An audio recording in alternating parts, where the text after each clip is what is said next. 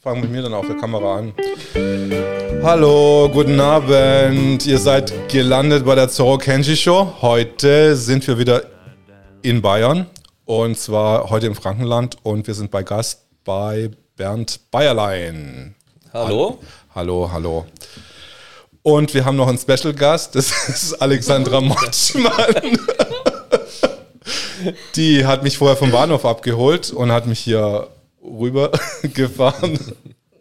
Und wir sind, ihr seht, wir sind in total guter Laune, weil morgen ist der 7.11. und wir werden morgen früh äh, zur Demo nach Leipzig fahren. Aber ich bin jetzt hier, also ich bin jetzt hier, weil ich ein Interview mit, äh, eine Talkshow mit Bernd mache und mit Alexandra Motschmann. Und äh, Bernd, wie fühlt man sich so als suspendierter Polizist? Ja, als suspendierter Polizist äh, ist schon äh, natürlich ähm, neues Gefühl für mich.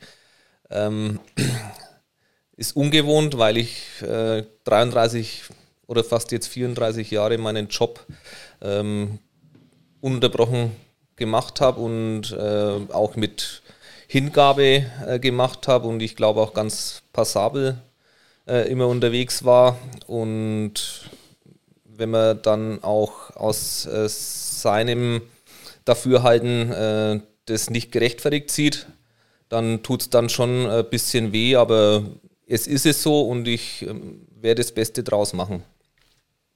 Ähm, jetzt haben wir äh, für, die, für die Leute, die jetzt zugucken, erstmal, äh, müssen wir jetzt erstmal überhaupt mal klären, warum es überhaupt zu dieser Suspendierung kam. kam. Warum kam es denn überhaupt zu einer Suspendierung in deinem Fall? Ja, ähm, es ist so, ich ähm, bin ja als äh, Beamter angeblich an die Öffentlichkeit gegangen. Dazu muss man sagen, ähm, ich bin ja äh, richtigerweise stimmt, ich bin Polizeibeamter, äh, aber ich äh, habe meine Auftritte bislang immer äh, privat abgehalten, also als Privatperson und auch privat meine Meinung geäußert. Der Dienstherr, der sieht es anders, äh, der äh, sieht es so, dass äh, ich durch den Umstand, dass ich mich bei meinen Reden äh, gewöhnlich als Polizeibeamter auch vorstelle, ähm, also beziehungsweise sage, welchen Beruf ich im äh, im normalen Berufsleben ausübe, äh, sieht er das so, dass ich äh, das quasi mehr oder weniger ähm, im, im dienstlichen, unter einem dienstlichen Charakter tun. Wann hat das angefangen? Das du, du, warst, du hast dich dann entschlossen, zu einer Demonstration mal was, auch mal was genau. zu sagen. Ja. Ähm, warst du davor schon auf Demonstrationen jetzt dieses Jahr? Wann hat denn das bei dir angefangen? Ja, ziemlich früh. Also nach dem äh, Lockdown waren, glaube ich, wir, äh, meine Frau und ich und ein paar aus dem näheren Umfeld, die, die mit den ersten, die auf die Straße gegangen sind. Und ähm, ja, das, das war schon im äh, März oder Anfang April wo wir zum ersten Mal in Gunzenhausen unterwegs waren. Da waren noch nie, natürlich äh, ganz wenige äh, Leute unterwegs ähm, und es hat sich dann so weiterentwickelt und ähm, bis schließlich zum 1. August, wo wir da mit einem Bus nach Berlin gefahren sind, zu dieser ersten Großdemo. Und äh, nach dieser äh, hast du da auch, Entschuldigung, dass ich, ja, Entschuldigung, ja. dass ich es ja unterbreche, am 1. August hast du da auch die Bayern gehört an der, an der Bühne Mir san mir, Hast du die nicht gehört, oder? Die Franken sagen sowas nicht, oder? Das habe ich jetzt echt nicht wahrgenommen. Nee, nee, das habe ich mal auf einem Video gesehen. Irgendwie mir, Samir. Also. Aber da würde ich gerne mal kurz einkrätschen. Ja. Ähm, ich finde das wahnsinnig sehr, sehr wichtig und sehr positiv, dass äh, ein Mensch, der eigentlich wirklich für das Souverän aktiv ist, dass der aufsteht und sagt, hallo, hier ist der Souverän ins Jenseits gedrängt.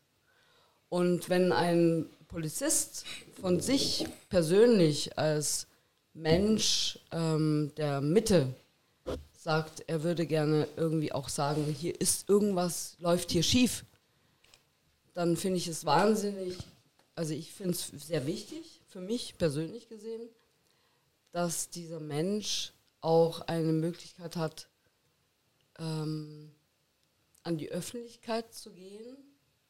Und zwar nicht nur als Mensch, sondern auch als Polizist.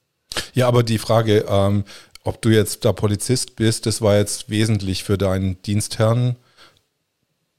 So kann man das, ja. so kann man das sagen. Ähm, also man hat ja als, auch als Polizeibeamter äh, ein äh, Privatleben mhm. und es gibt ja auch noch äh, Zeit außerhalb vom Dienst, äh, wie das bei anderen Menschen viel gewöhnlich auch ist. Und äh, man hat als Polizeibeamter auch äh, die Möglichkeit, seine Grundrechte Gott sei Dank wahrzunehmen. Und das habe ich für mich in Anspruch genommen, indem ich eben auch mich der Öffentlichkeit bei zunächst einer Demonstration geöffnet habe. Das habe ich für notwendig empfunden, damals nach dieser ersten Großdemo in Berlin. Äh, das habe ich ja schon ein paar Mal erwähnt, wie das äh, war. Ich habe einfach äh, nach dieser Auflösung und ähm, habe ich das als ungerecht, rechtswidrig empfunden. Und ähm, auf der Heimfahrt waren ja dann schon die ersten Pressemeldungen und Berichte im Umlauf.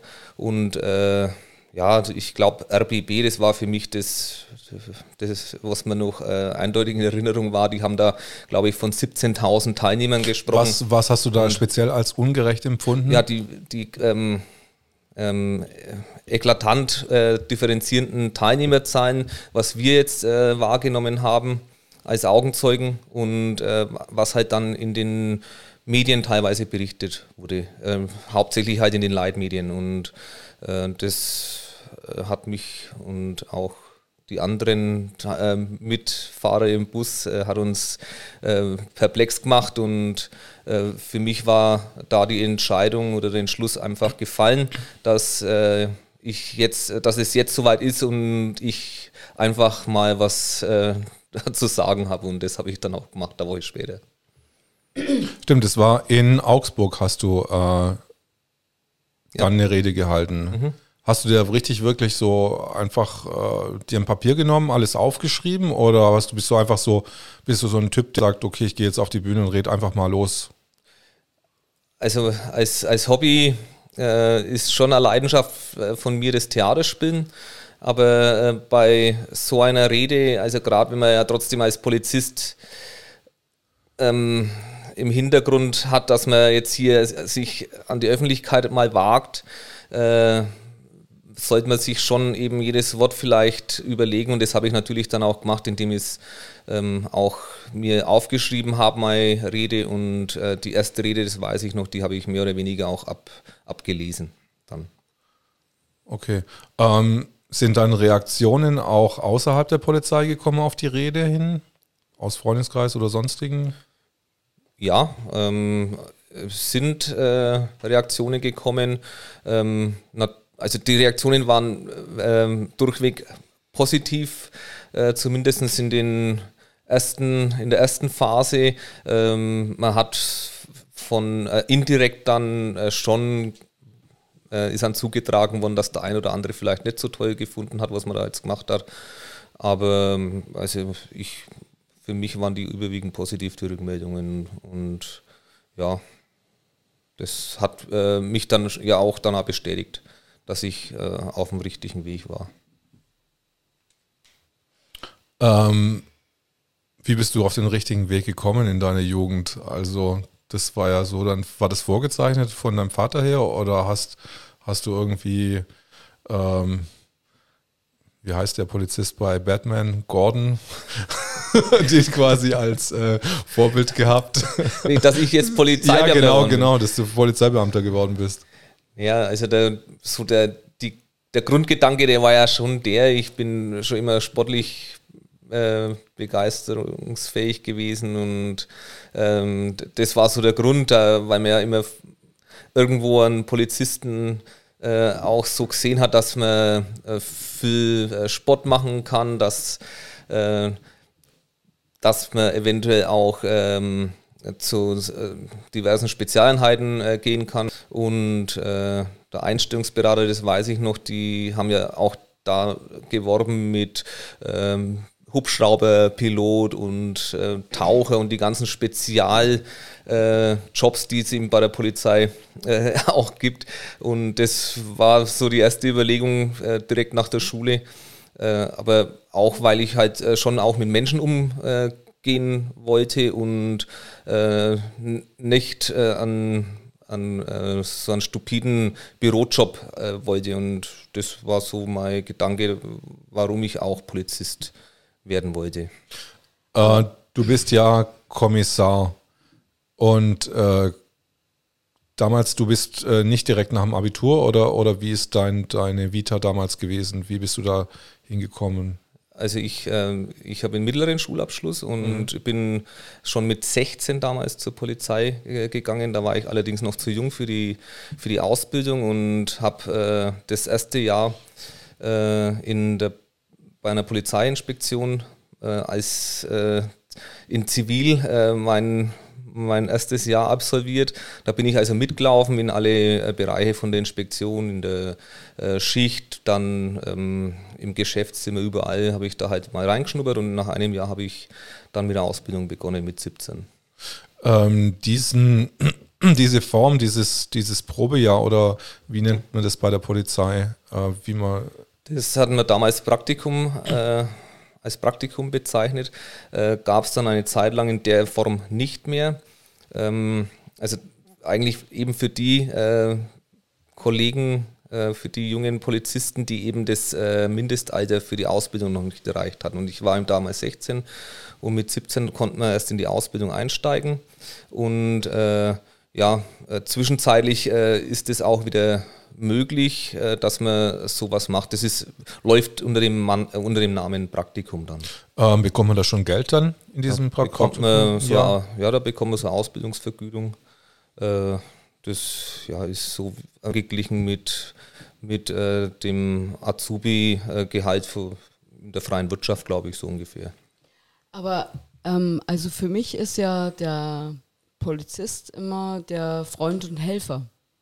Das heißt also, normalerweise, wenn man diesen Beruf gerne wählt, dann ist man ein Mensch, der wirklich für den Menschen ist.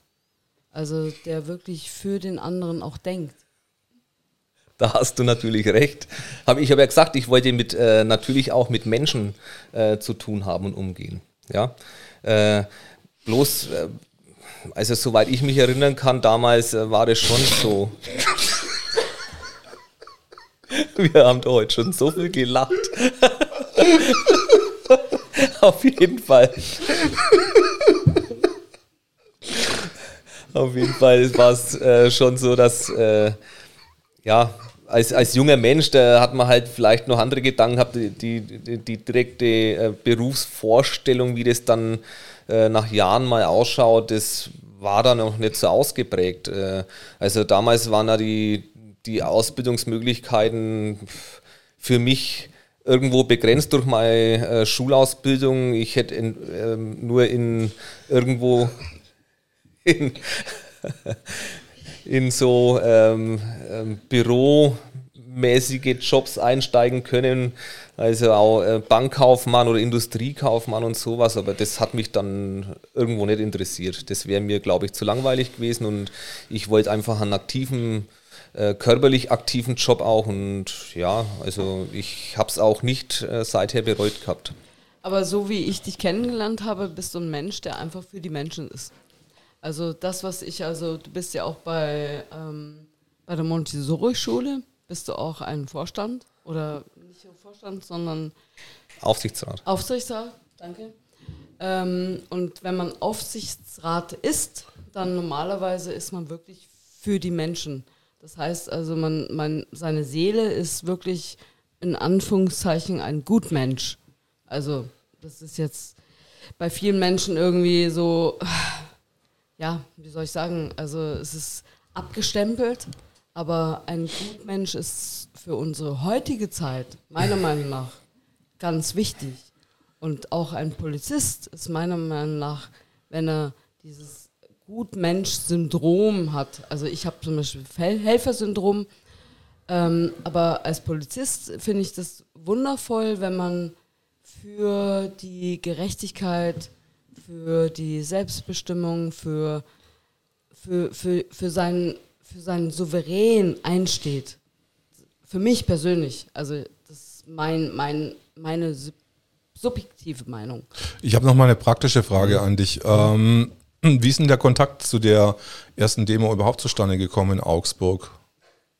Der Kontakt ähm, zu den Veranstaltern mhm. meine ich. Der äh, Kontakt zu den Veranstaltern, der Veranstaltung, der kam über äh, den Markus Heinz zustande, weil ich mich natürlich schon vor so einem Auftritt, das äh, ist ja doch schon was Weisendes, ähm, ähm, informieren wollte, wie äh, auch die ähm, Rückendeckung äh, da äh, ist.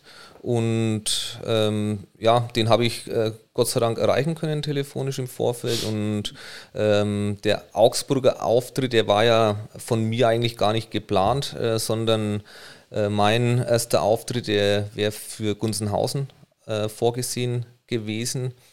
Ähm, und der Markus Heinz hat mich dann darum gebeten, und mir auch angeboten, gleich in Augsburg äh, zu sprechen an diesem Wochenende. Das war dann am, am Samstag. Und ja, ich habe da zugesagt und das dann so. Hast du den einfach angerufen oder wie ist der Kontakt dann zustande gekommen? Ja, ich habe bei ihm in der Kanzlei habe ich es versucht und ich bin da einigermaßen hartnäckig geblieben und irgendwann hat er, ist er mal, hat er dann zurückgerufen. Ist er mal, ist er mal ans Telefon gegangen. Genau, so. Genau. nee. Ich habe noch nicht am Internet. Er ist schon immer recht äh, kurz, kurz angehalten. Ja, ja. Aber gut, also ich bewundere ihn wirklich. Doch, also, ja, er ist rund super. um die Uhr unterwegs. Also auf jeden Fall. Ja.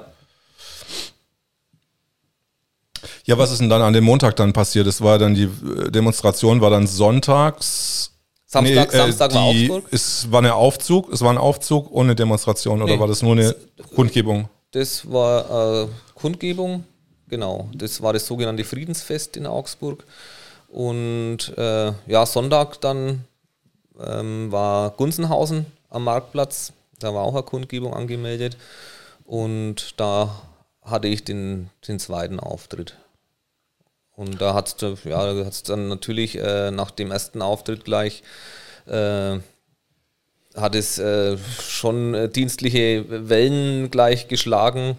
Ich habe ähm, aus ja ähm, ähm, äh, ich habe aus dienstlichen Gründen meinen Chef dann auch informiert drüber nach dem Auftritt am Samstagabend noch. Den habe ich angerufen, zu dem habe ich ein gutes Verhältnis ähm, und haben darüber informiert, dass er auch vorbereitet ist, äh, was ich so getan habe. Und ja, in, am nächsten Morgen ist er dann auch zu mir gekommen und hat gemeint, dass äh, ich ähm, besser nicht mehr in der Art und Weise auftreten soll, ähm, ja, weil das eventuell halt dienstliche Konsequenzen haben könnte.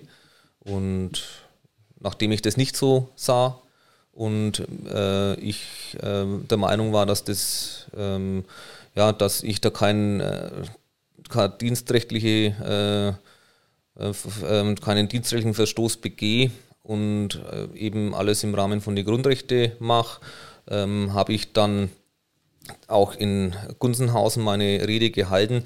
Ähm, ich sah es auch irgendwo als Verpflichtung natürlich, weil ich ja da schon meine Zusage gegeben hatte und ähm, ja, es wäre, glaube ich, auch äh, wirklich äh, nicht in Ordnung, wie ich jetzt da kurzfristig aus, aus mir unerfindlichen Gründen halt auch abgesagt hätte. Ähm, wie ist denn die Hierarchie über dir? Also da kommt jetzt, du bist jetzt Hauptkommissar, mhm. soweit ich. Und wie ist dann dein direkter Vorgesetzter? Wie, wie ist diese Betitelung hier in Bayern? Also ich bin Hauptkommissar und äh, äh mein Chef dann in Weißenburg, der ist erster Hauptkommissar. Okay, und wer kommt dann nochmal drüber? Wer ist dem dann vorgesetzt? Ja, da kommt, äh, da kommt dann der Präsident. Da kommt direkt ja, schon der Präsident. Ist, genau. Okay. Genau. Mhm. Also es ist eine relativ flache Hierarchie, die dann das quasi. Ja, ja, genau. Hat's, ja, es hat ja in der Vergangenheit mehrere äh, Strukturreformen äh, gegeben. Und ähm, ja, seit einigen Jahren ist es wieder so, dass quasi nach dem Dienststellenleiter der nächste Vorgesetzte der, der Präsident ist. Vom jeweiligen Regierungsbezirk. Du bist ja jetzt in deinem Bezirk auf deiner Dienststelle schon sehr lange. Ja, seit 2011. Seit 2011. Mhm. Ähm, hast du dir das wirklich auch so rausgesucht hier, dass, dass du hier bleibst in der Reg Regional oder, oder ja, schon. Ja. Also man muss ja dazu sagen, ähm, als Polizist hat man dann schon äh, an, an Werdegang normalerweise äh, mit, mit äh, vielen oder mehreren Dienstorten. Äh, ich war die ersten fünf Jahre nach der Ausbildung war ich in München mhm. Äh, auf dem Innenstadtrevier und äh, danach 13 Jahre in Schwabach ist in Mittelfranken. Das wären jetzt ungefähr 40 Kilometer von hier mit zweijähriger Unterbrechung äh, für das Studium zum gehobenen Dienst und ja, ähm, seit 2011 eben dann in Weißenburg. Und da ähm, war natürlich jetzt schon äh, meine Vorstellung so, dass ich das, äh, dass ich dort bis zur Pension dann eben bleibe. Ähm, Schwabach, wie ist denn das? Äh wie unterscheidet sich das vom, vom gehobenen Dienst und dann mittlerer Dienst und dann gehobener Dienst, vermute ich mal? Also genau. ähm, ja. dann ist man dann Kommissar. Also im mittleren äh, Dienst, das ist jetzt äh, auch äh, äh, äh, nennt sich das seit einigen Jahren zweite Qualifizierungsebene und äh, da war ich eben bis zum Jahr 2002 und durch ja, die äh, Qualifikation und äh, Leistung, die ich bis eben äh, dort dahin abgeliefert habe, äh, ist mir die Möglichkeit geboten worden, das Studium äh, zu machen. Und, ähm, nach, und seit 2004 äh, bin ich dann eben in die gehobenen Laufbahn beziehungsweise in die dritte Qualifizierungsebene aufgestiegen.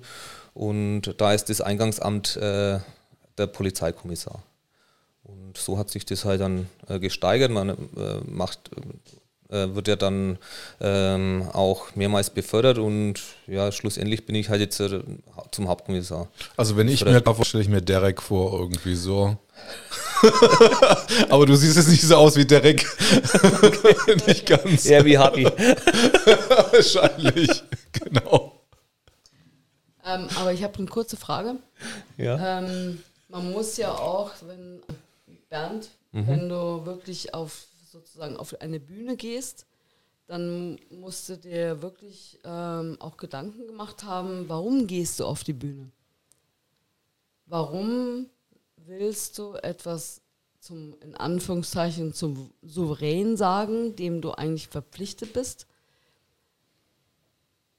Und vielleicht weißt du auch, was für Konsequenzen daraus entstehen. Und das muss ja wirklich aus dem, aus dem, ja, aus, aus, aus der, aus dem Gefühl heraus entstehen, aus dem, ich möchte äh, was sagen, was ich sehe. Ja, ähm, gute Frage. Ähm, das, zu, ja, das ist aus dem Gefühl raus und natürlich auch aus der Verpflichtung, hätte ich mal gesagt, äh, heraus geschehen weil äh, für mich war das äh, zweifelsfrei erkennbar, äh, dass wir uns seit Monaten in einer gewissen Schieflage befinden, was die, die Demokratie anbelangt. Das habe ich ja so zweifelsfrei und eindeutig zum Ausdruck gebracht in Augsburg. Ähm, wir haben ja jetzt immer noch diese ähm, Verordnungsgesetzgebung. Das Parlament ist mehr oder weniger seit fast acht Monaten außer Kraft gesetzt in, äh, im Bundestag und auch in den Länderparlamenten. Und ähm, das ist einfach gefährlich für Demokratie, wenn nur die Regierung das Sagen hat, die Gesetze und Verordnungen äh, macht. Und äh, das ist auch im Grundgesetz so in der Form auch nicht vorgesehen. Äh, da gibt es den Artikel 80 Absatz 1 und ähm, ähm, so eine lange Zeit äh, in der Form zu regieren, das äh, ist, haben jetzt schon mehrere Richter festgestellt und Verfassungsrechtler, äh, das dürfte höchstwahrscheinlich verfassungswidrig sein. Und man sieht ja, wie man die Menschen auch einschränken kann dadurch. Äh, und das auf Dauer sicherlich einer Demokratie nicht gut. Und äh, das war für mich so die, der Hauptbeweggrund, weil ich habe ja auch auf das Grundgesetz und auf die bayerische Verfassung mein Eid abgelegt. Und äh, den, äh, da, da bin ich da, ich bin da, um äh, den einzuhalten und auch ähm, mich ums äh, für die Belange auch für, vom Volk, für, für souverän einzusetzen. Und ja, das war Ich habe noch eine Frage. Ja. Ähm, es gibt jetzt zig andere Kommissare, mhm. also die jetzt auch die, die gleiche Laufbahn und die gleiche äh, Schule besucht haben wie du. Warum sind die nicht auf der Bühne? Also was zeichnet dich jetzt aus? Was, was hast du für die Gedanken gemacht, dir Gedanken gemacht, was die sich nicht gemacht haben? Weil die sind ja auch juristisch geschult, haben so und so viele Dienstjahre. Ja, äh, sicher, das fragt man sich immer wieder. Man, äh, das kann sich natürlich auch jeder andere äh, Bürger, jeder andere Mensch auch äh, fragen. Ähm, warum man da nicht aufsteht. Aber klar, als äh, Polizeibeamter oder äh, alle, die rechtlich geschult sind, die müssten eigentlich da noch viel sensibler sein, weil sie eben geschult sind und das Wissen haben. Und umso, in, umso höher in unserer Hierarchie, umso mehr müssten sie eigentlich da laut werden in meinen Augen, weil umso mehr ist man auch noch geschult, wenn ich da an die vierte Qualifizierungsebene denke. Das ist ja, ist ja dann der höhere Dienst, das sind die ähm, Leute bei uns mit den goldenen Sternen, äh, die durchlaufen ja dann noch ein weiteres Studium. Und äh, da muss ich sagen, äh, da wird das Grundgesetz, die Grundrechte, die äh, werden ja schon exzessiv durchgenommen. Und äh, da müsste man eigentlich das erkennen. Das hat ja auch schon der äh, Thomas Oppermann gesagt der jetzt leider verstorben ist. Und da muss ich ganz ehrlich sagen, Bernd, da stimme ich mit dir ab, ab, absolut zu. Mhm. Dass äh, eigentlich normalerweise müssten wirklich die höherrangigen das auch sehen, die sind besser geschult. Äh, ich verstehe es auch gar nicht, dass nicht mehr Polizisten aufstehen und sagen, hier ist die Grenze. Und ja, also. Ja, normalerweise müssten ja die, die jetzt quasi das Grundgesetz so mit den Löffel dann quasi sich reinziehen, äh, eigentlich ein bisschen. Aber ich meine, da kommt natürlich bestimmt auch ganz andere äh, Thematiken. Also ich meine, pol politischer Druck, denke ich mal, und ja klar, ich meine, äh, ähm, gerade jetzt die äh, höchsten Ämter bei uns, äh, die werden natürlich äh, ja schon von den Politikern von der Regierung auch besetzt. Und äh, ja, die Kollegen, es ist halt so, äh, jeder hat natürlich schon irgendwo äh, Abhängigkeiten äh, mit Familie, mit Kindern. Äh, der ein oder andere hat eine Wohnung abzuzahlen, da sind äh, finanzielle Zwänge da, aber das ist ja bei mir genauso, ja, oder bei uns in der Familie. Und ähm, ja, gut, es könnten natürlich auch mehrere Richter auf, äh, aufbegehren und, und andere, die einfach äh, in, in verantwortlichen Ämtern äh, stehen, in systemrelevanten. Und ähm, warum das nicht geschieht, Wäre das, nicht noch, wäre, wäre das nicht so was für dich, in den höheren Dienst zu gehen, so einen goldenen Stern zu, abzubekommen? Oder? Ja, der, der Zug ist abgefahren. Da, äh, das war für mich eigentlich auch nie ein Thema. Mhm. Da äh, braucht man natürlich auch äh, gewisse Qualifikation dazu. Und ja, die hat sich jetzt für mich nicht geboten. Und ja, es sind ja äh, dann nicht allzu viele, die das auch schaffen. Ähm, was hatten dann am Montag nochmal zurückzukommen auf diesen, mhm. dieses Datum, was ist denn an dem Montag dann passiert, wo du dann in die Dienststelle, in deine Dienststelle gekommen bist? Am, Mond, am, Montag bin ich nicht in die Dienststelle nicht? gekommen, weil äh, also ich äh, habe dann mit meinem Chef telefoniert und äh, er hat äh, um das, er hat mir dann gesagt, dass natürlich äh, ähm, eine, äh, ein Wechsel zu einem anderen Dienstort ansteht, höchstwahrscheinlich. Und ähm, er hat mich darum gebeten, dass ich an dem Tag frei nehme, um das alles managen zu können. Und das habe ich dann auch bereitwillig, also im beiderseitigen Einvernehmen gemacht. Und ja, ähm, Dienstag bin ich äh, dann in die Dienststelle gefahren, habe meine äh, so die letzten Sachen erledigt und meine Dienstgeschäfte übergeben und am äh, Mittwoch hatte ich noch frei und Donnerstag war ich dann in der neuen Dienststelle in Nürnberg. Jetzt hätte ich eine ganz kurze Frage. Mhm. Ähm, weil das hat mich jemand anderes auch mal gefragt, ist es denn ähm, ein Polizist darf doch auch auf einer Demonstration reden, ohne dass ihm irgendwelche ähm, Handschellen sozusagen angelegt werden, oder? Ja, ähm, das darf man und die. Äh, es ist, es ist ja nicht so, dass du da von der Bühne runtergezerrt wirst und sofort von deinen Kollegen in Handschellen dann richtig reingepresst wird. Also. Nein, sicher nicht. Ähm, ja, wie gesagt, das darf man äh, sicherlich und ähm, ich bin auch weiterhin der Ansicht und auch andere, auch unter anderem mein Rechtsanwalt, äh, die der Ansicht sind, dass das alles rechtens ist, was ich mache und äh, nicht irgendwelche dienstrechtlichen Verstöße dazu zugrunde liegen.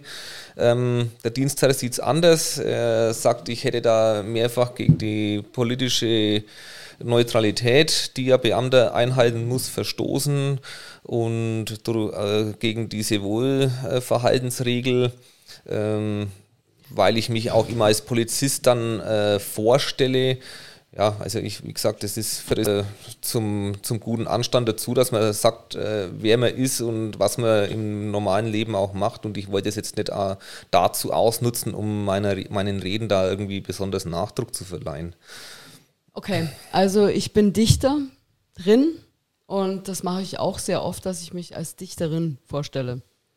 Und deswegen kann ich das absolut nachvollziehen, dass man sich als das, was man einfach ist und das, was man, das, was sein, ähm, ja, seine Passion ist, seine Leidenschaft, dass man das einfach zeigt, dass man das ist.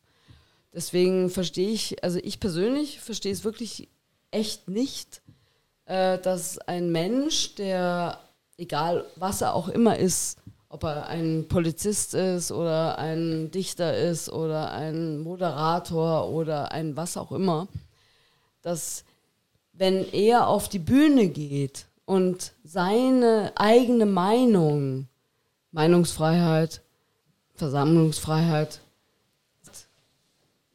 dafür gescholten wird, dafür in, in die Ecke getrieben wird, dafür ähm, geschlagen in Anführungszeichen wird, dafür wirklich äh, meiner Meinung nach ja, also tut mir leid, aber das kann ich nicht nachvollziehen, dass ein Mensch, der Polizist ist und wirklich etwas sieht, für ihn selbst sieht, was für ihn nicht gut läuft, der das auf einer öffentlichen Versammlung, Versammlungsfreiheit, Artikel 8, sagt, dass der dann plötzlich irgendwelche Restriktionen erfährt, ähm, die ihn eigentlich äh, seinem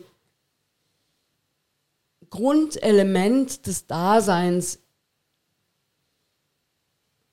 enthebt. Ja, gebe ich dir vollkommen recht. Ähm, wie gesagt, äh, ich sehe da keine, keine äh, Nachlässigkeiten und man muss ja auch sagen, für was setze ich mich ein? Ich setze mich äh, für die ähm, Wiedergeltung der Grundrechte ein und für die Menschlichkeit, dass das einfach in den Mittelpunkt wieder mal gerückt wird. Und ich darf mich ja, äh, das ist ja durchaus legitim, dass ich mich als Polizeibeamter auch für ein politisches Amt äh, bewerb und auch äh, ja, einer Partei angehöre, das ist ja, ist, auch wenn wir in Bayern sind, es wäre durchaus auch legitim, dass ich äh, in der AfD wäre oder bei den Grünen wäre. Und wenn ich jetzt äh, beispielsweise mich dann äh, für einen Landtag bewerbe oder als Bürgermeister oder Stadtrat irgendwo, äh, da dürfte ich das auch öffentlich zum Ausdruck bringen, äh, unter anderem eben mit äh, Plakaten, wo ich zu sehen bin und wo auch dann mein äh, meine Berufsbezeichnung äh, äh, drauf steht und ich weiß nicht, was jetzt da ein Unterschied sein soll zu dem, was ich jetzt gemacht habe. Im Gegenteil, da bin ich, äh, was ich jetzt mache, bin ich, denke ich, noch politisch neutral und äh, so äh, anders würde ich äh, eine politische Meinung auch noch, eine politische Richtung äh, noch äh, vorgeben und ja, wie gesagt, also ich sehe das jetzt trotzdem entspannt alles. Denkst du, dass das äh, so auch ein bisschen eine Signalwirkung für andere Polizisten oder auch das, das höheren hat? Weil du, ich denke mal, ich schätze, du hast eine gute Reputation und äh, du kommst gut rüber als, als Redner, dass da schon einige sich jetzt auch fragen werden, okay, wenn jetzt äh, ein Kommissar, der jetzt einfach, einfach lange Dienstjahre schon auf dem, auf dem Buckel hat und äh, der, der sich nie was zu Schulden kommen lassen hat und jetzt plötzlich so ins Abseits gefahren wird, okay, was ist da los?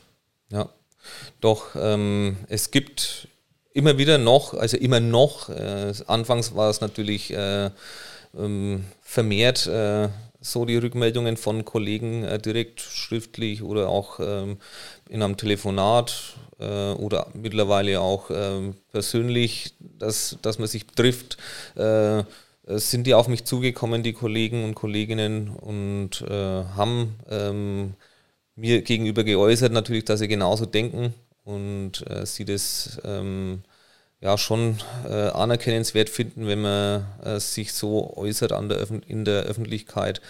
Ähm, ähm äh, Kollegen über mir, die haben sich auch gemeldet. Ähm, ja, bloß, wie gesagt, äh, ein bisschen äh, ein Manko ist eben noch, dass aus den höheren Etagen scheinbar da noch sich noch keiner traut, äh, das in der Form zu machen. Ähm, was erhoffst du dir jetzt noch von deiner Polizeikarriere? Also, wie sieht das jetzt aus, so im aktuellen Stand, was da jetzt äh, gerade ansteht? Ja, ähm, diese Suspendierung, äh, das ist ja eher, das ist ja so eine Begleitmaßnahme äh, zum Disziplinarverfahren. Ich, es ist ja zunächst das Disziplinarverfahren eingeleitet worden und ähm, zeitgleich mit der Suspendierung dann ähm, ein, eine Ausdehnung vom, Sus, äh, vom Disziplinarverfahren, so nennt man das, äh, begründet durch die Folgeauftritte, die ich eben gemacht habe. Und ja, das, das kann das kann Jahre dauern. Also ich, jetzt wird halt irgendwann die nächsten Monate, so gehe ich davon aus, wird äh, halt, wird, äh, werde ich damit konfrontiert, was, man, was jetzt letztendlich der Dienstteil mit mir vorhat, also sprich die Sanktionierung ausgesprochen. Und ja, das geht von der Entfernung aus dem Dienst bis äh, über Degradierung oder Geldstrafe oder Strafversetzung. Und ich denke, das wird eher so, es wird, werden wahrscheinlich eher durch so die ganz äh, strengen Maßnahmen angedacht werden. Also sprich Entfernung aus dem Dienst oder Degradierung. Aber ähm, das kann Jahre dauern und ich werde natürlich äh, schon alle Rechtsmittel ausschöpfen. Werden die das erst äh, nach ein paar Jahren bekannt geben, was, was jetzt äh, vorgeworfen wird, oder wird es jetzt äh, in nächster Zukunft schon mal auf den Tisch gepackt? Also ich gehe davon aus, dass das Monate der Fall sein wird. Das hört sich ja ganz schön tough an. Also für mich. Ähm, hast du schon irgendwelche Pläne, falls es Plan B oder Plan C? Ähm, ich ja. sehe jetzt in deinem wunderschönen Haus, ich meine, du hast jetzt, wir sind jetzt hier in einem Holzhaus, aber nicht in dem 100-Holzhaus, weil das steht ja oben auf dem Berg, habe ich jetzt erfahren. Vielleicht wirst du Schreiner oder ähm, Schauspieler? Schauspieler nicht, nicht, und Schreiner auch nicht. Ich gehe einfach davon aus, dass ich äh, Recht behalte mhm. und äh, ich meinen Beamtenstatus auch weiterhin äh, dann, dann behalte und äh, auch nicht irgendwo ähm, an, an Nachteil, also sprich eine Degradierung oder sonst äh, einen dienstlichen Nachteil erleide. Hört sich zwar jetzt ein bisschen äh, vielleicht abgehoben an, aber ich bin da zuversichtlich, wie gesagt, und ich werde da durch alle möglichen Instanzen auch gehen. Ganz kurz. Ähm, ja, also ich, ich, ich persönlich weiß, ich bin da leider Gottes ein bisschen zu unwissend, aber wenn ein Mensch äh, für seine Rechte einsteht, und das ist ja bei uns im Grundgesetz wirklich verankert, dann äh, ist es der Mensch und nicht der Beruf. Und deswegen denke ich mir, würde ich das auch unterstützen, dass ein, und ich finde es eigentlich genial, für mich persönlich, dass ein äh, Polizist wirklich, der viel mehr sieht, als der, der Otto Normalverbraucher, der dann sagt, hey, ich sehe hier eine gewisse Art von Ungerechtigkeit, ich sehe hier eine gewisse Art von Falschmeldung, ich sehe hier eine gewisse Art von, ähm, ist ein bisschen, vielleicht ein bisschen zu hart formuliert, aber Diktatur. Wenn dieser Mensch rausgeht an die Öffentlichkeit als Mensch und nicht als Poli Polizist, er sieht natürlich, als Polizist sieht er natürlich mehr, weil er einfach in verschiedenen in Bereichen hineinschauen kann, besser als ein, wie ich jetzt, ein Automal Normalverbraucher. Aber wenn dieser Mensch rausgeht mit seinem ganzen Wissen ähm, und sozusagen wirklich, äh, ja, für mich persönlich gesehen als äh, Freund und Helfer, wie der Polizist auch ist. Und er ist ein Freund und Helfer für den Souverän. Und er möchte dem Souverän auch wirklich helfen. Und wenn du jetzt in der heutigen Zeit siehst, was da gerade alles abgeht, dass Kinder hinter den, ähm, na, Entschuldigung, äh, hinter den Schulbänken mit Masken sitzen müssen und keinen Atem mehr bekommen und alte Menschen alleine sterben und, und, und, äh, und wenn du das siehst als, als Mensch, der wirklich eigentlich Freund und Helfer sein möchte, dann muss ich ganz ehrlich sagen, finde ich das eine wahnsinnig, wirklich geniale, tolle, wundervolle Aktion, dass man rausgeht und alles eigentlich aufnimmt, was dann so an Repressionen kommt. Aber um das zu zeigen, hallo, hier läuft irgendetwas schief ja, äh, klar, das war, äh, das war der, der Hauptgrund. Ich habe ja das äh, als Dienstgruppenleiter äh, hautnah auch mitbekommen, äh, was so abläuft. Ähm, dies, das war für mich äh, einfach, ich sage jetzt mal nicht tragbar, was wie die Leute ja auch getickt haben, also diese Angst, dieses diese äh, Denunzierungen ähm, will ich die Leute gar keinen Vorwurf machen.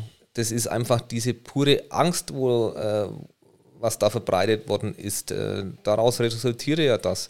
Und ähm, für mich, wie gesagt, äh, hat es dann irgendwann nur noch äh, diese eine Möglichkeit äh, gegeben, dass ich da mal was sage. Und ähm, ja, ähm, man, sieht es ja auch jetzt, wie das weitergeht. Äh, jetzt, da werden jetzt wieder neue ähm, Gesetzesentwürfe äh, vorgelegt. Ich glaube, äh, heute war äh, Vorlesung im Bundestag äh, die Ergänzung vom Infektionsschutzgesetz äh, der Paragraph 28a, den äh, wollen sie einführen, wo die Grundrechte noch weiter eingeschränkt werden. Da sind dann die Maßnahmen, die künftigen konkret genannt, ähm, mit einem äh, Inzidenzwert, also oder vom Inzidenzwert abhängig gemacht.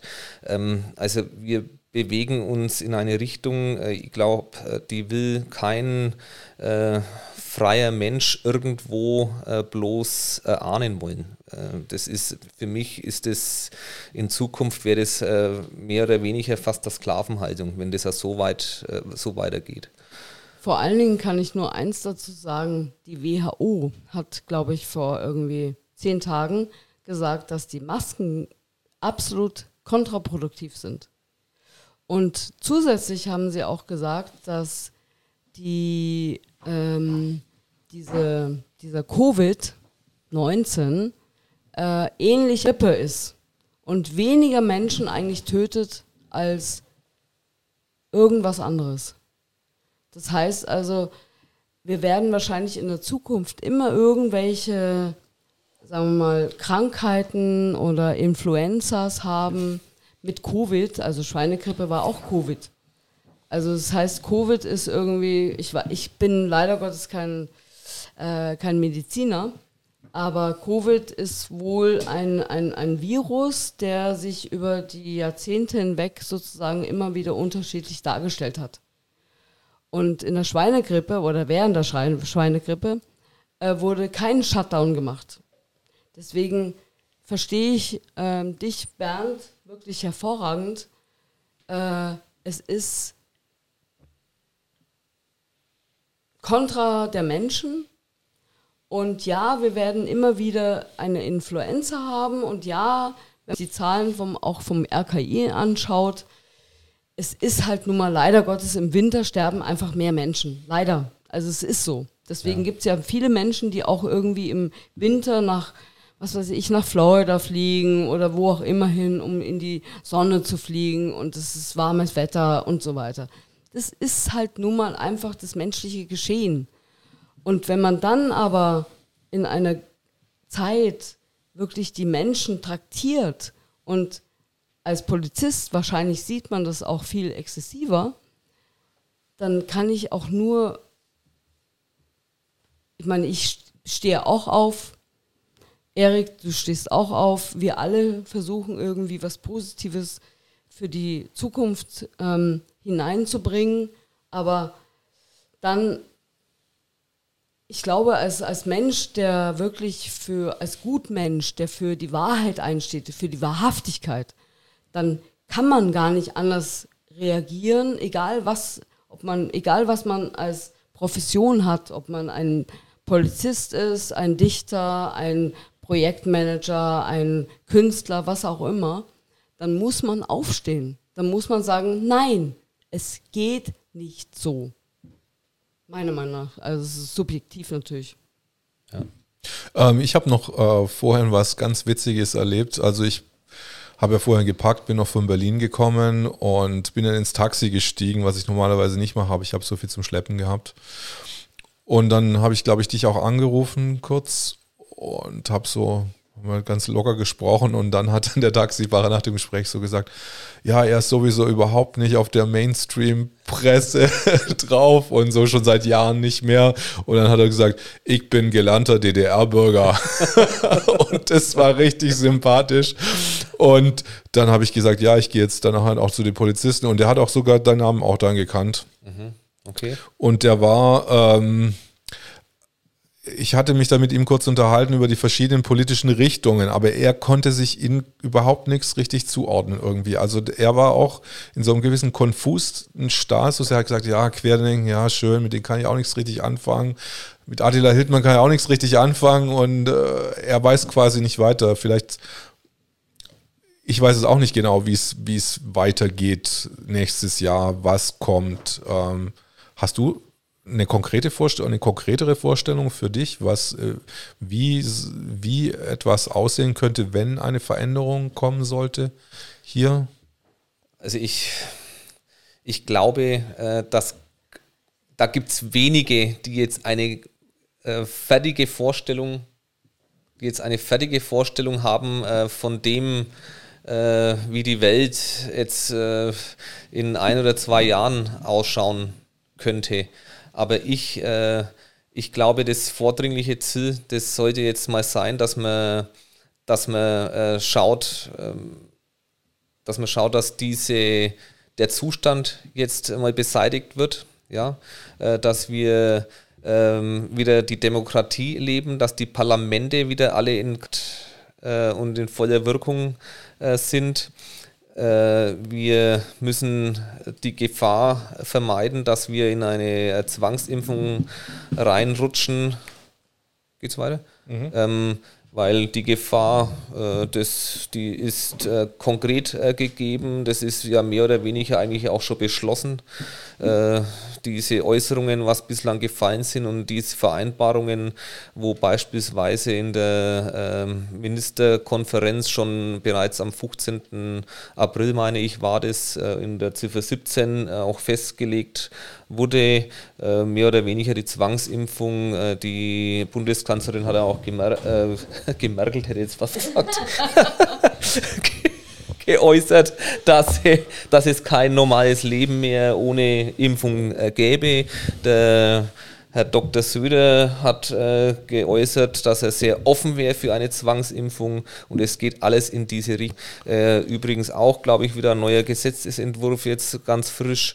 Äh, da geht es um Entschädigungen, äh, die es dann nur noch gibt, wenn man sich impfen lässt so der Wortlaut und das ist, finde ich, höchst, höchst bedenklich.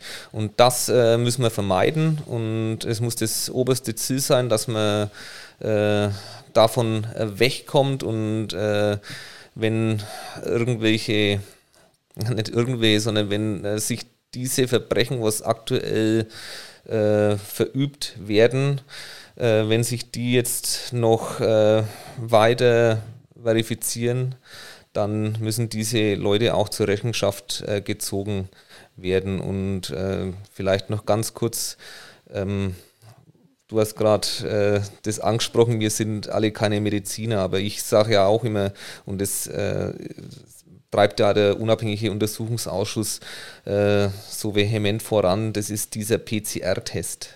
Und der, das ist ja der Schlüssel zu allem. Also alle Maßnahmen werden auf diesen äh, nicht standardisierten und nicht validierten PCR-Test äh, darauf gestützt. Auch die äh, freiheitsentziehenden Maßnahmen, die die Sicherheitsbehörden, also sprich Gesundheitsämter und notfalls auch durch die Polizei äh, genommen werden. Das ist äh, für mich höchst fraglich, zumal ähm, der PCR-Test äh, ja, der ist einfach äh, fehlerbehaftet und äh, heute habe ich äh, erst wieder äh, ein, ein Video gelesen, äh, gesehen von der Professorin Kämmerer aus Würzburg, äh, die ist ja da recht fundiert, die hat eben beschrieben, dass ähm, oft in, bei diesen PCR-Tests nur ein oder zwei Gene äh, festgestellt werden. Und das ist absolut unzureichend für solche Maßnahmen, die veranlasst werden. Und dann geht es ja auch um diese Zyklen, äh, Zyklenanzahl. Oft äh, werden noch äh, mit einer Zyklenanzahl von 45 äh, werden Personen immer noch als infiziert und infektiös angesehen. Und das ist kann man ja, glaube ich, weißt jetzt mit dem Wissensstand das sagen, dass das nicht mehr, äh, dass das faktisch nicht der Fall ist. Und eigentlich müsste man, um das ähm, konkret ähm, oder sicher zu sagen, müsste man eigentlich drei Gene mindestens feststellen und äh, eine viel niedrigere Zyklenanzahl äh, haben, um da Gewissheit zu haben. Und dann müsste eine ärztliche Untersuchung erfolgen, um dann solche Maßnahmen machen zu können. Äh, in, ich glaube, Thailand äh, hat sie äh, gesagt, da gibt es gar keine zweite Welle.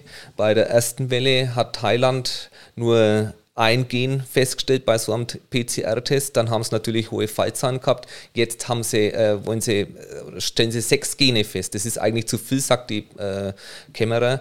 Bloß äh, jetzt gibt es keine Fälle mehr.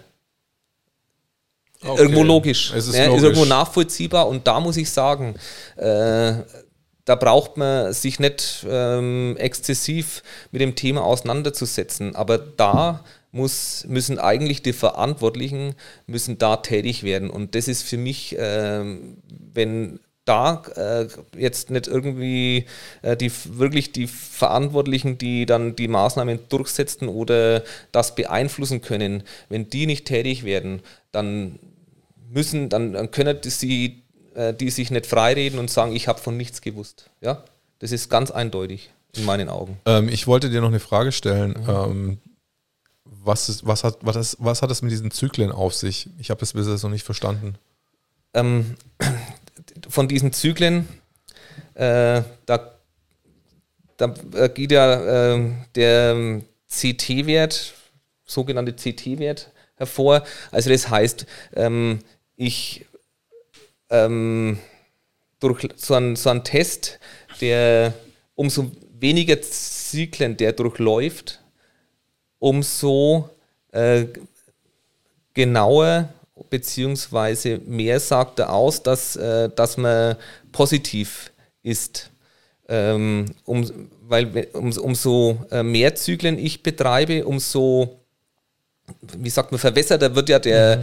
der Test und irgendwann finde ich dann natürlich irgendwo ein kleines Teilchen. Also umso mehr, dass ich da äh, in, in dem Material äh, rumsuche und das äh, vervielfältige, kopiere äh, oder scanne, glaube ich, sagt man, umso äh, mehr Material, aber umso ähm, weniger Substanz habe ich ja dann. Also irgendwo ist der dann nicht mehr aussagekräftig. Es ist dann so minimal, die, der Wert, dass, der, dass die Person dann auch gar nicht mehr ansteckend sein kann äh, oder infiziert. Und deswegen äh, ist es völlig falsch, wenn man beim CT-Wert äh, von 45, ähm, so habe ich jetzt die Kenntnis, äh, dass man dann an, von einer Infektion von Infizierten sprechen kann.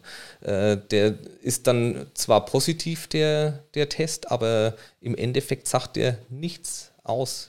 Also ich habe da noch ein Atom gefunden oder sowas ja, ähnliches. Genau. Es ist halt so ein äh, Molekül, was dann irgendwo nur äh, gefunden wird. Mhm. Und irgendwann, wenn ich ähm, irgendwann zeigt dir natürlich positiv an. Also da, manche, ich habe schon gehört, dass dann äh, 60 Durchläufe sind, 60 oder 70 äh, Zyklen. Und ähm, das ist absolut abwegig, dass hier dann äh, noch ein Mensch dann infektiös oder infiziert sein kann. Ja.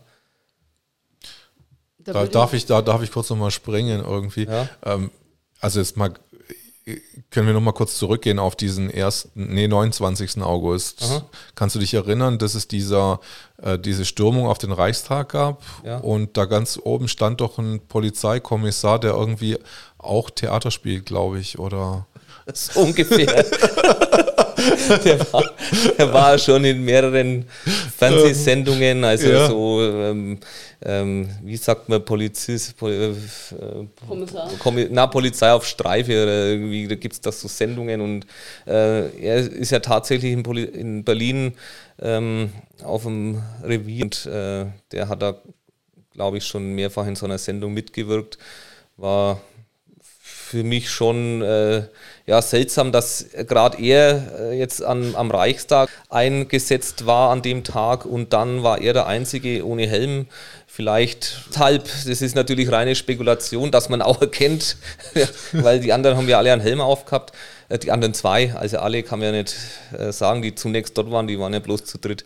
Und äh, ja, es hat an Fadengeschmack gehabt, das das Ganze. Hat aber so eine, irgendwie, ich habe mir das mal in einem Video angeguckt, hat so ein bisschen so eine schauspielerische Komponente gehabt, fand ich, wie er sich ja. dann, wenn es so verhalten hat, fand ich dann so dieses aggressive. Professionell. So professionell einfach. Wenn ich jetzt auch so gedeutet, ja. ja. So ein Ding ja. irgendwie. Wie, wie, wie bist du zum Theater ge gekommen? Ja, wir haben hier im, im Ort haben wir an schon seit 30 Jahren 30 Jahren. Er guckt zu seiner Frau äh, rüber gerade, also. das würde ich jetzt. ich war nicht vor aber äh, wir haben, glaube ich, nächstes Jahr Jubiläum. Ähm, und ja, ähm, da ist man halt so reingerutscht und ähm, eigentlich die ganze Familie hat schon äh, mitgewirkt. Wir haben da alle zwei Jahre in der Regel haben wir Freiluftsaison und im, im Winterhalbjahr ist dann meistens äh, im Gemeindehaus oder. Was spielt im, ihr dann so? Ach, das sind schon, das sind äh, schon anspruchsvolle Stücke in der Regel, wo auch äh, immer äh, grundsätzlich auch mal Botschaft auch übermittelt wird. Und äh, das letzte Stück war jetzt äh, Musical. Musical des Robin Hood. Dann Davor haben wir die, die alte Dame gespielt. Äh, ich selbst habe auch schon beim, äh, das war ein reines Männerstück, beim Männerhot mitgewirkt. Das war mit das, ja, was für mich das lustigste Stück, was wir bislang gespielt haben. Und ja, das ist, kommt eigentlich immer echt gut an. Äh, Musical heißt, ihr singt dann da auch? Wir haben da bei Robin Hood gesungen, getanzt, gekämpft und also äh, Sprechrollen äh, gehabt, ja. Und da haben wir auch äh, professionelle äh, Gesangslehrerin gehabt und äh, Kampfchoreografen und so weiter. Und ja, war recht anspruchsvoll.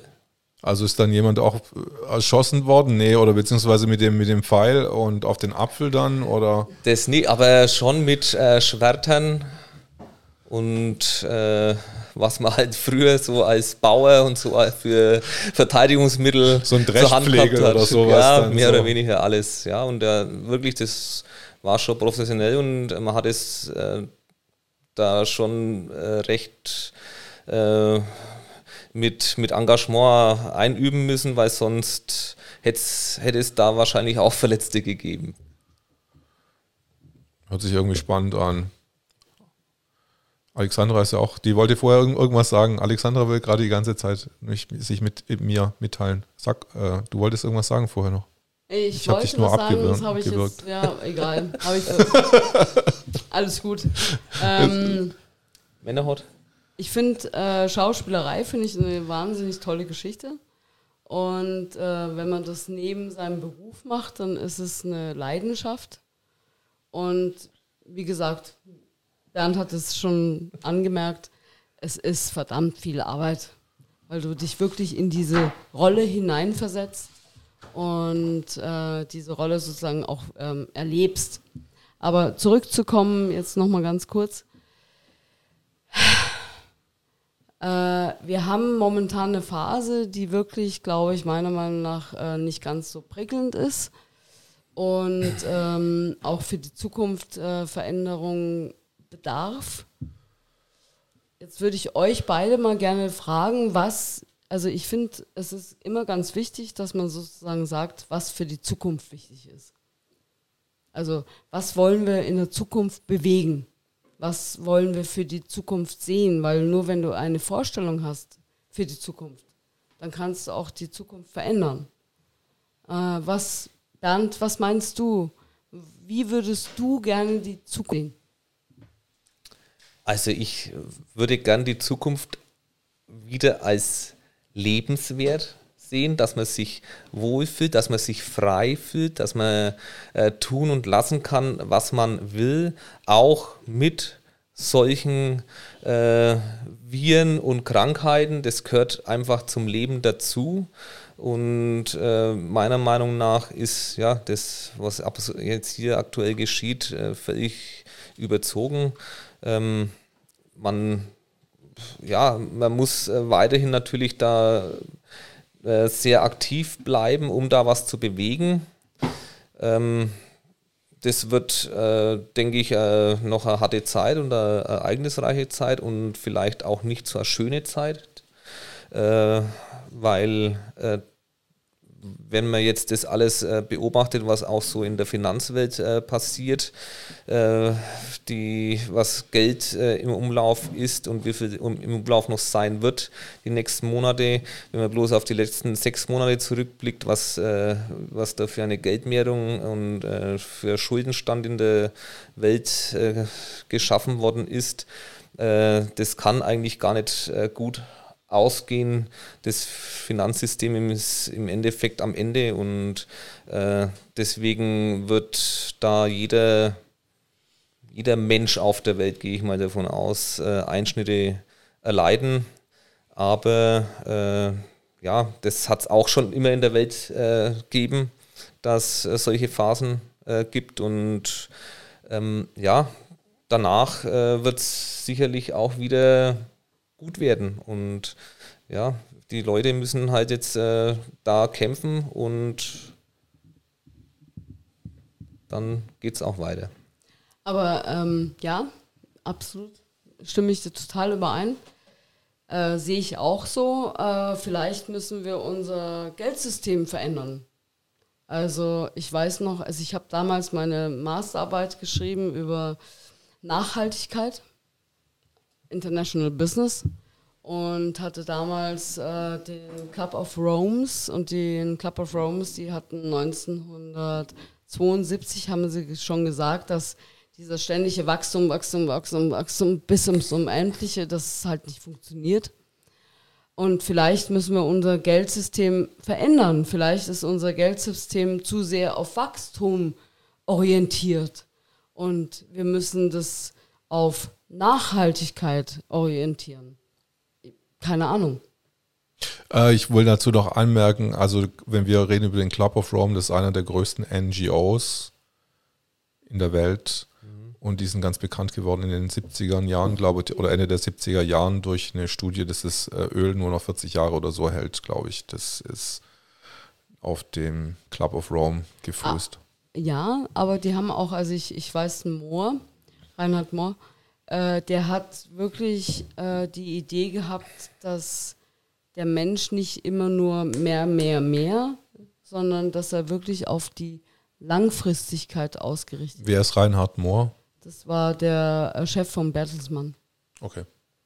Und ja, wir, ich glaube, wir sind alle nicht perfekt. Und wir haben alle unsere Ideen.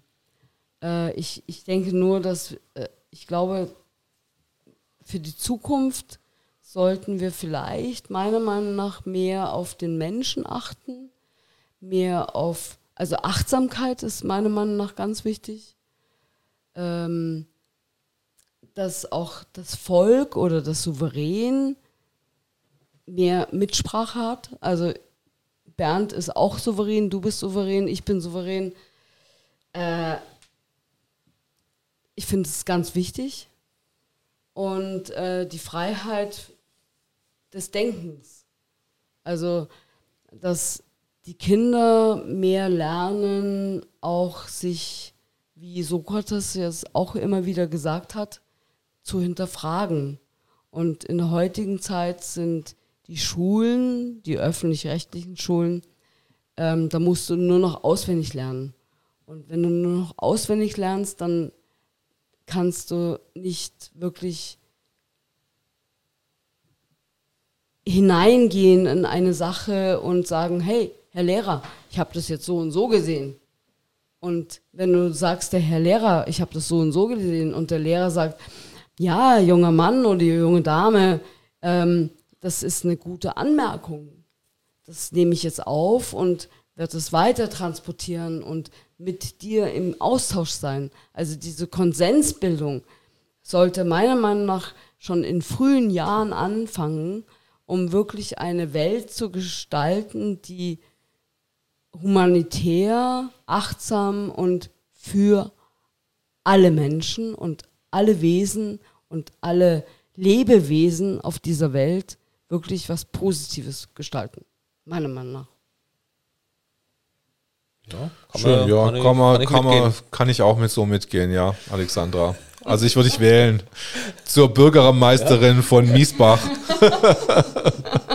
Ich dachte, wir waren München zuerst mal.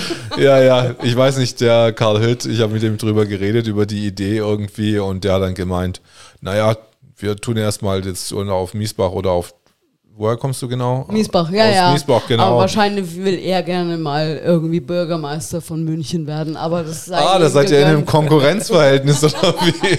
Das aber wenn das da braucht, dann ist es okay. Ich gebe das gerne ab, weil ich bin, habe keine Profilneurose, also insofern alles gut. Nein, nein, du brauchst es gar nicht abgeben. Also wir können uns das schon auf München einschießen. Also ich habe damit kein Problem, auf jeden Fall nicht. Vor allen Dingen, ich, ich denke mir mal, egal wann man, also es ist vollkommen egal, wer auch immer irgendwie irgendeinen Job hat als ähm, Regierender in Anführungszeichen oder Oberbürgermeister. Äh, für mich persönlich heißt es äh, sich zurücknehmen und für sein Volk das Beste oder für nicht sein Volk, sondern für die Menschen, die sozusagen ähm, im Umkreis leben, also in München zum Beispiel oder Miesbach oder wo auch immer, das Beste für sie zu gestalten. Und viele Menschen aber auch, weil ich weiß nichts. Das heißt, ich würde immer ganz viele andere Menschen mit einbeziehen, auch das Volk mit einbeziehen und das Souverän mit einbeziehen, weil du kannst nur gemeinsam kannst du das Beste entwickeln und ein einzelner Mensch, sorry to say, aber der weiß einfach viel zu wenig. Also ich weiß gar nichts. Deswegen kann ich nur sagen, jeder, der irgendeine eine Stellung versucht, ähm, für sich äh, inne zu haben, der muss äh, meiner Meinung nach sehr demütig sein und ähm, im Allgemeinen wirklich was Positives bewegen wollen. Und genauso ist der Bernd, der wollte was, der will was Positives bewegen. Als Polizist sieht er sehr, sehr viele Dinge und hat einfach gewisse Dinge gesehen, wo er sagt, nee, das geht gar nicht. Und ist sozusagen aufgestanden, hat dafür einige Schläge kassiert, leider Gottes. Das ist halt immer so. Als Held muss man leider Gottes, tut mir leid, Bernd, aber als Held in Anführungszeichen oder als Mensch, der aufsteht, äh, muss man äh, immer wieder zuerst mal den anderen Menschen, die in Angst sind, zeigen, hallo, es gibt was anderes.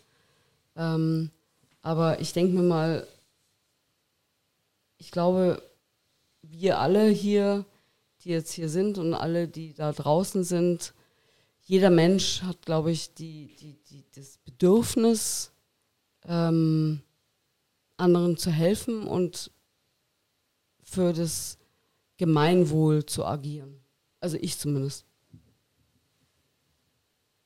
Ich habe nochmals eigentlich, ich wollte die ganze Zeit schon mal fragen, wir haben vorher uns über sowas Interessantes unterhalten und es war einfach das Thema, wenn ich die Polizisten sehe, die haben ihre Masken auf, ähm, die, die tun ja nicht immer, die sind ja überhaupt nicht standardisiert, diese Masken und wir haben das Thema einfach vom, ähm, vom Arbeitsschutz einfach mhm. angeschnitten und mhm. du hast dich da jetzt schon ein bisschen reingearbeitet.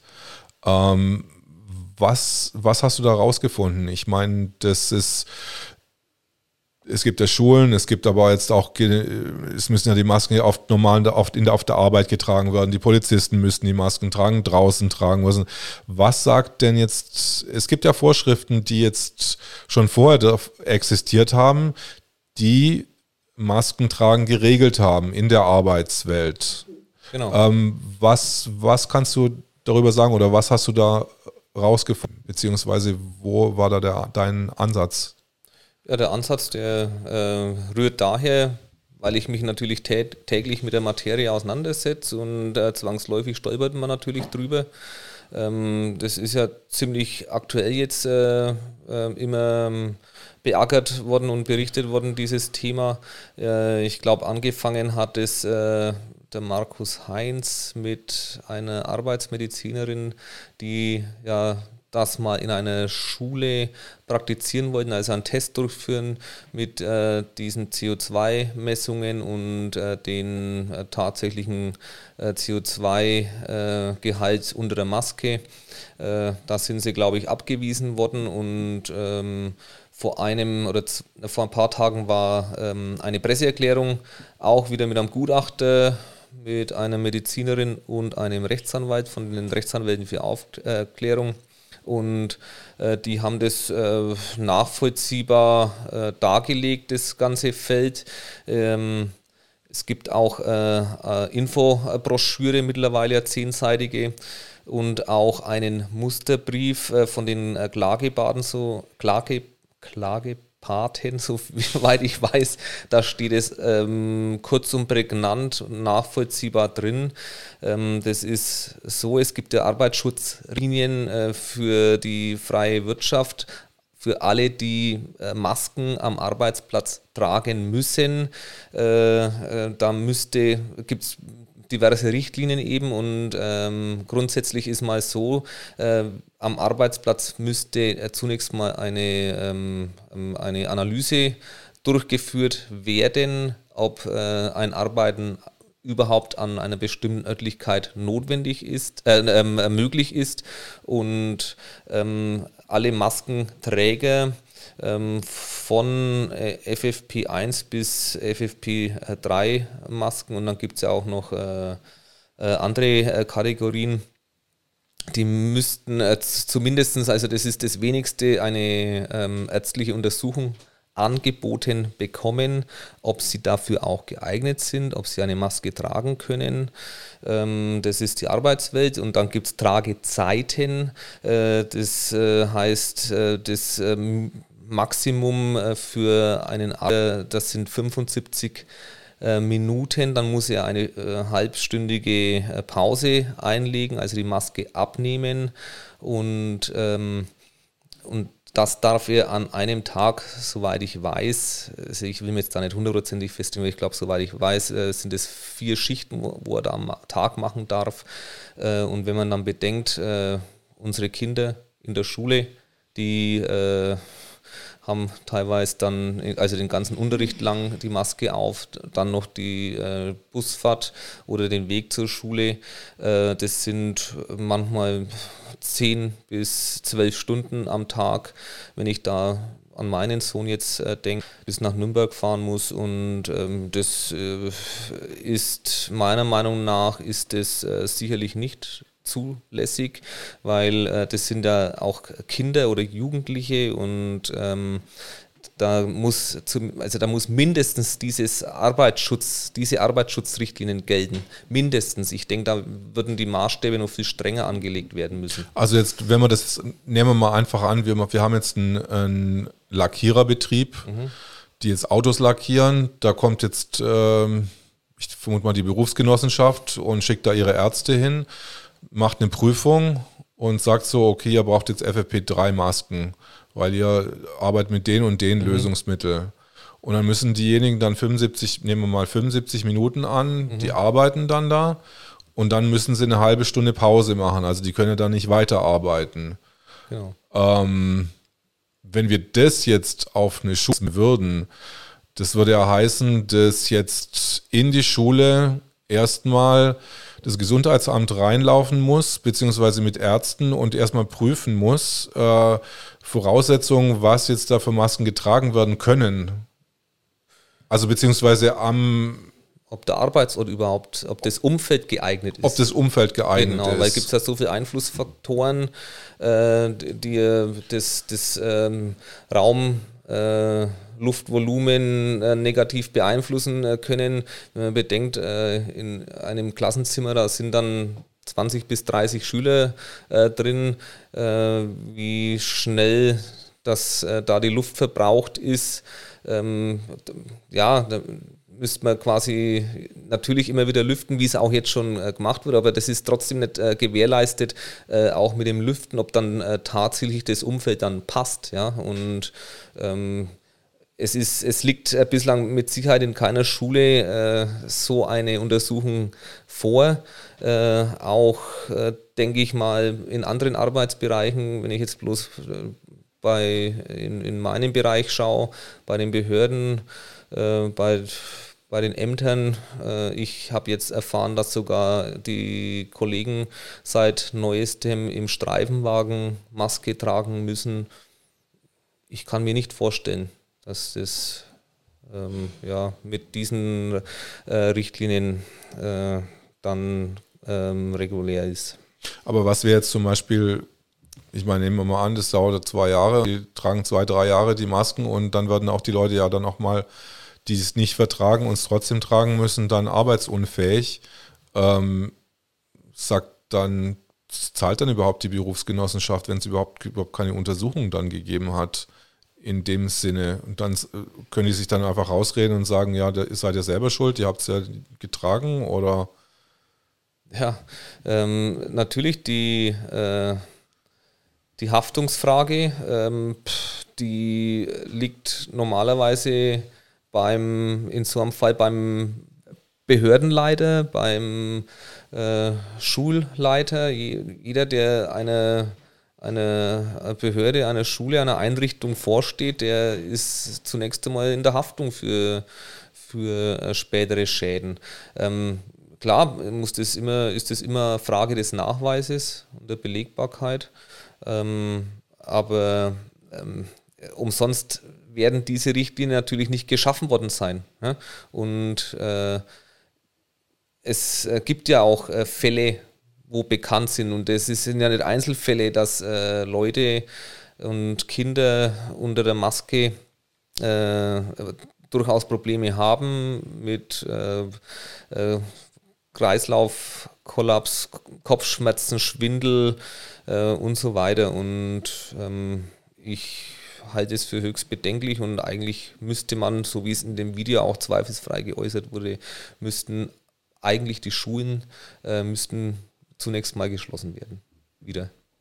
Also es ist ja gerade in Bayern. Und dann einfach geschlossen und dann einfach mal prüfen, ob das überhaupt ja. äh, so ja. quasi rechtens ist. Ja. Wenn die ah. Maske, die Maske ist bei uns jetzt in Bayern, ist ähm, ab äh, nach den Schulferien, wir haben jetzt noch, äh, mhm. noch äh, Ferien, am Montag geht die Schule wieder los und äh, für alle Schulen ist Maskenpflicht angeordnet. Ähm, die FFP, ähm, könntest du mal kurz sagen, ähm, die FFP1-Maske, das ist die ganz normale. Operationsmaske, mhm. die jetzt die Ärzte genau. haben. Und was ist jetzt die FFP2-Maske und FFP3-Maske? Weißt du da die Unterschiede? Ja, die sind halt vom, äh, von der Dichtigkeit äh, sind die äh, stärker. Ähm, dann gibt es ja auch Masken auch mit Ventil. Äh, da geht es da auch bei der FFP2-Maske, meine ich, schon los. Lege mir jetzt aber nicht fest. Ähm, ähm, ja, die sind auf jeden Fall dichter und da ist der Atemdruck natürlich auch höher. Äh, sprich, die, da müsste man eigentlich dann noch strengere Anforderungen anstellen. Also ich weiß jetzt, ich, ich glaube, da ist die Zeit dann noch äh, enger äh, begrenzt. Ähm, vielleicht noch der Umstand, ähm, in, es ist ja durchaus auch legitim, dass man äh, Masken selber äh, sich anschafft und auch selber herstellt, näht.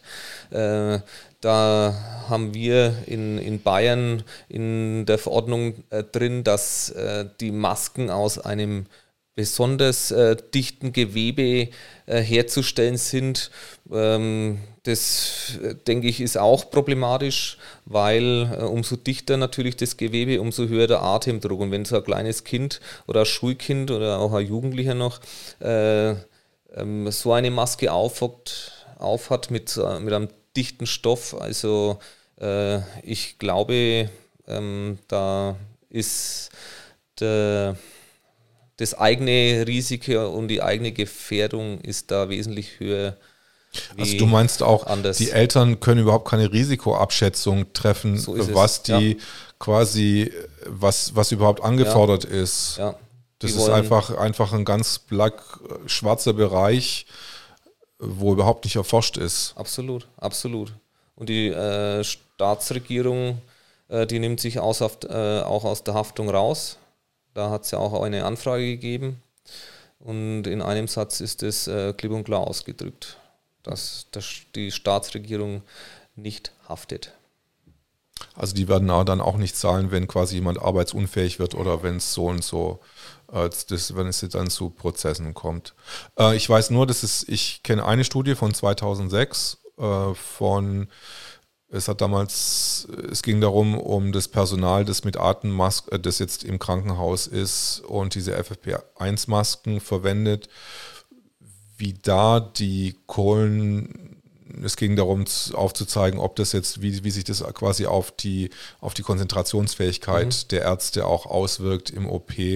Und die haben damals den Versuch gemacht, dass sie nur eine halbe Stunde die FFP1-Masken dann aufgesetzt haben, aber die haben, und die haben es sogar ohne Last gemacht, also nicht, dass sie die auf dem Fahrrad draufgesetzt haben, sondern die haben es einfach nicht riskieren wollen, die Leute nicht sich zu sehr anstrengen lassen, weil sie Angst gehabt haben, dass da einfach zu hohe CO2 CO2-Werte wieder eingeatmet werden. Und es war auch wirklich so, dass, dass das schon alleine, wenn du nichts machst, nach einer halben Stunde du sehr viel CO2 wieder zurückatmest und das ist natürlich auf deine Leistungsfähigkeit geht. Und äh, wenn dein Sauerstoffgehalt niedriger wird, dass das auf de, deine Konzentrationsfähigkeit geht und letzt, letztendlich auch zu Schwindel, ähm, Verwirrung, diese ganzen Nebenwirkungen einfach genau. kommen, ja. Ja, und dann hat man bei uns die Kinder und es gibt ja auch, ähm, es gibt ja keine Kindermasken oder kaum Kindermasken. Der, mit der größte Hersteller, Maskenhersteller M3, äh, so ist es auch geschildert worden, ähm, das steht auch in dieser Broschüre drin, der stellt keine Kindermasken her. Und das, glaube ich, hat auch einen bestimmten Grund, warum der nicht, äh, die nicht hergestellt werden. Weil das wahrscheinlich für die Kinder auch nicht gut ist solche Masken zu tragen. Die wollen sich nicht in die, äh, in die Gefahr begeben, denke ich, dass da irgendwo auch Haftungsansprüche äh, irgendwann entstehen. Und äh, ich, ich glaube, das hat äh, seine Begründung, warum äh, einer der größten Maskenhersteller und viele andere auch keine Kindermasken herstellen. Also puh, haufenweise wird um den heißen Brei aber einfach rumgeredet. Also keiner macht sich richtig Gedanken. Es wird einfach blind aktionistisch drauf äh, vors Gesicht gehalten mhm. und, und nichts nachgedacht quasi. Also Darf ich kurz was sagen? Ja, natürlich darf Alexandra auch was sagen. Darf auch mal was sagen. Wir sind da nicht so, gell? ah. Jo, äh, ich muss ganz ehrlich sagen, was du jetzt, das habe ich jetzt noch nicht gehört. Ähm, ich habe nur gefühlstechnisch habe ich immer mir gedacht, die Kinder sind normalerweise nicht diejenigen, die durch Corona irgendwie äh, wirklich in Mitleidenschaft gezogen werden. Hat man bis jetzt festgestellt, ja. Die haben das bekommen und haben eigentlich keine selten irgendwelche Symptome gehabt. Und wenn ich das, und ich finde es auch indiskutabel, also für mich persönlich, also es ist jetzt natürlich subjektiv betrachtet, für mich persönlich ist es ein Verbrechen, dass Kinder jetzt wirklich äh, in den Schulen ab dem fünften, ab der fünften Klasse äh, Masken tragen müssen, in Bayern zumindest. Äh, Grundschule, auch Grundschule. Ab Montag ist für alle ähm, auch in der Grundschule Maskenpflicht äh. angeordnet. Ja. Nein. Ernsthaft? Ja, für alle Schulen. Ich dachte, das hätten wir irgendwie, ähm, ich, ich ja. war vor vier Wochen war ich auf der Straße und dann haben ja, wir das. Aber jetzt ist für alle Schulen. Aha. Okay, also dann muss ich ganz ehrlich sagen, dann finde ich es äh, nicht nur für die Oberstufen indiskutabel, sondern muss ich ganz ehrlich sagen, auch für die Grundstufen noch viel schlimmer. dann bin ich jetzt gerade mal ganz, also das habe ich nicht gewusst. Sorry. Also da bin ich jetzt gerade mal ähm,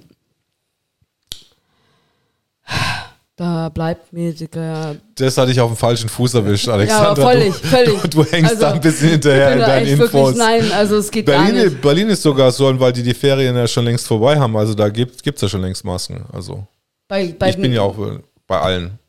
Das ist schon normale. Also normal. ähm, ich kann hier jetzt nur mal jedem Politiker äh, und jedem Menschen, der irgendwie irgendetwas damit zu tun hat, sagen, das ist ein absolutes absolutes, absolutes Verbrechen.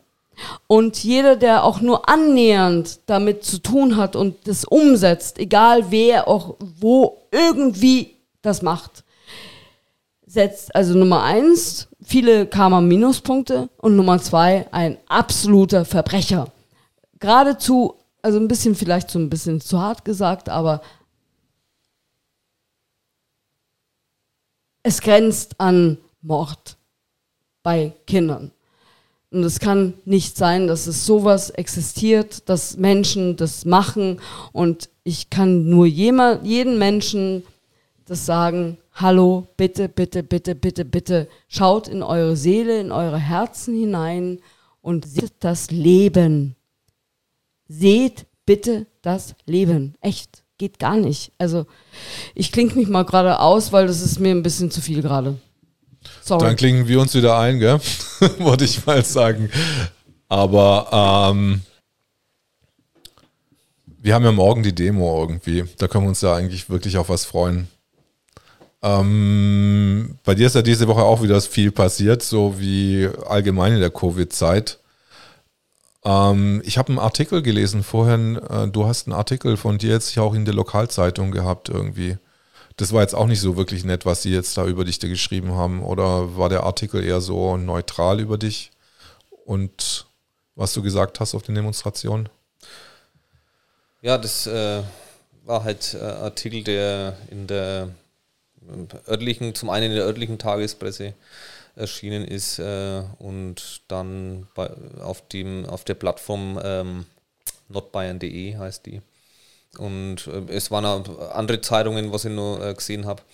Äh, da ging es äh, insbesondere um eine Suspendierung, ähm, die ja jetzt zwar schon einen Monat andauert, aber irgendwie haben es die Medien jetzt anscheinend erfahren oder haben es nachgefragt und dann die Auskunft bekommen. Ich weiß es nicht. Auf jeden Fall ist das Thema jetzt noch äh, mal mehr oder weniger hochgekocht worden und unter anderem sind halt auch die äh, Gründe genannt worden in diesem Artikel, äh, eben meine Auftritte in Augsburg und ähm, ja, äh, der in Konstanz und äh, ich bin der Meinung, oder das ist sicher, wenn man sich das Video auch anschaut in Konstanz, da äh, sind ein paar Wörter äh, drin, die ich nicht so gesagt habe und ähm, ich werde mich aber jetzt da nicht an diesen paar Wörtern aufreiben, wenn die, äh, ja, die Dame, die das verfasst hat,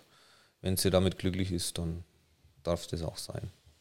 Dann lassen wir die dann auch so, die, die Dame dann. Ähm, was machen wir denn morgen auf der Demonstration in Leipzig? Also wir laufen einmal ums Karree rum und dann wird alles wieder aufgelöst? Oder wie, wie stell, äh, hast du schon irgendeine Prognose, ähm, was morgen so passieren wird? Also der Mom momentane Stand, glaube ich, ist ja eher wieder nicht versammlungsfreundlich. äh, was man so hört. Äh, das, äh, die äh, Sicherheitsbehörde ähm, äh, hat ja, soweit ich jetzt erfahren habe, nicht äh, mal zugelassen, dass die Bühne aufgebaut wird. das wurde auch vom Verwaltungsgericht so bestätigt, dass das rechtens wäre und kann man nicht nachvollziehen. Ähm, ja, es äh, werden halt wieder Eilanträge äh, gestellt durch die Rechtsanwälte und äh, sicher wird sein, dass eine Demo stattfindet. Bloß jetzt wo, de, da glaube ich, das, äh, da müssen wir uns mal überraschen lassen. Ja, aber Leipzig ist jetzt nicht so wirklich groß, also da können wir uns alle treffen. Also ich glaube, es sind ein paar, Bodo Schiffmann hat, glaube ich, eine angemeldet, ein paar und ein paar andere Leute auch noch. Also man kann sich da immer. Ja, ein paar hundert werden schon kommen. Ja, Restaurants können wir ja nicht gehen, aber wir können, ich weiß jetzt nicht, ob die so viele Dönerbuden oder Pizzas wie Berlin haben, wo man sich dann wenigstens kurz stärken kann. Also, oder das. Wir nehmen unsere Marschverpflegung schon mit. Ah, ja, stimmt. Ja, ja, genau, weil ja, ich habe ich hab mir auch gedacht, also irgendwie jetzt Tankstellen in der Innenstadt zu finden oder okay. Ist es doch eher eine mittelgroße Stadt, also in, für Deutsche. Ich weiß gar nicht, halt, halbe Million Einwohner würde ich mal schätzen. Ja, aber es ist ein, eine wunderschöne Stadt. Also Bach und Mendelssohn haben dort sozusagen ihren, ihr Highlight gehabt. Und die Antifa inzwischen auch, habe ich gehört, irgendwie heute ja. Mittag. irgendwie. Ah, ja? ja? ich habe schon Warnungen bekommen. Oh, da das ist die Antifa Hochburg irgendwie. Und, ja. Und, ja, wirklich? Ja, Hochburg, aber äh, da hat es doch noch nicht vor allzu langer Zeit doch schon äh, diverse größere Ausschreitungen gegeben. Das ist jetzt ach, nicht lang her. Ach komm, die werden wir einfach auf unsere Seite bringen. Die kennen wir ja schon aus München. Die sind ja eigentlich ganz nett. Und ich denke mir mal, die stehen auch für die Freiheit ein. Äh, ja, manche, Men manche Schaf Schafe sind halt einfach verirrt. Und in Anführungszeichen. Ja, die Alexandra ist dann die Beste, um diese, um poetisch, um die Antifa einzufangen, kommt die Schäfchen wieder in Heim, Heim ins Reich, aber das will ich jetzt nicht sagen, also. Sonst komme ich jetzt wieder in die rechte Ecke rüber. Nein, nein. Nee, aber ich denke mir mal, also letztendlich sind wir alle Menschen und ich habe mir jetzt gerade, wo ich kurz mal äh, desillusioniert war ähm, ähm, wegen der Masken, äh, weil ich das irgendwie nicht nachvollziehen kann, dass man Kindern Masken aufsetzt, äh, habe ich mir gedacht, warum ist der Mensch so, wie er ist? Und warum warum gibt es Menschen, die ähm, gegen das Leben, meiner Meinung nach, äh, agieren? Also ich, ich verstehe es nicht. Ich verstehe nicht, warum ein Mensch. Äh, ich verstehe es nicht. Also, ich, wie kann eine, eine, eine Lehrerin ihren Kindern Masken aufsetzen oder sich selbst auch Masken aufsetzen, obwohl sie wirklich selbst merkt, dass sie sich den abnimmt. Warum kann eine Regierung eine Maskenpflicht äh, aussprechen, obwohl sie weiß, dass es gegen ihre Mitmenschen ist? Ich verstehe es nicht. Vielleicht bin ich zu blond, ja, mag sein, aber ich, könnt ihr mir das erklären? Warum ist es so? Warum macht, machen Menschen sowas mit ihren Mitmenschen? Warum gibt es einen Herrn Söder? Warum gibt es eine Frau Merkel? Warum gibt es einen Herrn Spahn? Warum gibt es einen Herrn Reiter? Warum gibt es einen Herrn Geiser und, und, und? Warum? Warum? Was haben die Menschen, dass sie gegen ihre Mitmenschen, gegen ihre, ihre eigene Spezies, das ist doch völlig irre. Also, also ich kann dir glauben, eine einfache Erklärung von Christian Stockmann. Wir haben drüber geredet. Es gibt zwei Drittel gute Engel und ein Drittel böse Engel, die Satan mitgenommen hat. Also die Guten sind immer noch auf der Mehrheit, aber jetzt die bösen Engel gurken halt da rum und machen so äh, böse Sachen halt. Die muss man halt ignorieren. Nein, nein, tut mir leid. Also ignorieren werde ich die nicht. Tut mir leid. Bin ich nicht der Typ dazu. Äh, ich bin eher der Typ, der einfach dagegen ist, äh, sozusagen dagegen stürmt. Äh, und nein, tut mir leid, nein, ignoriere ich nicht. Sorry. Äh, es geht gar nicht.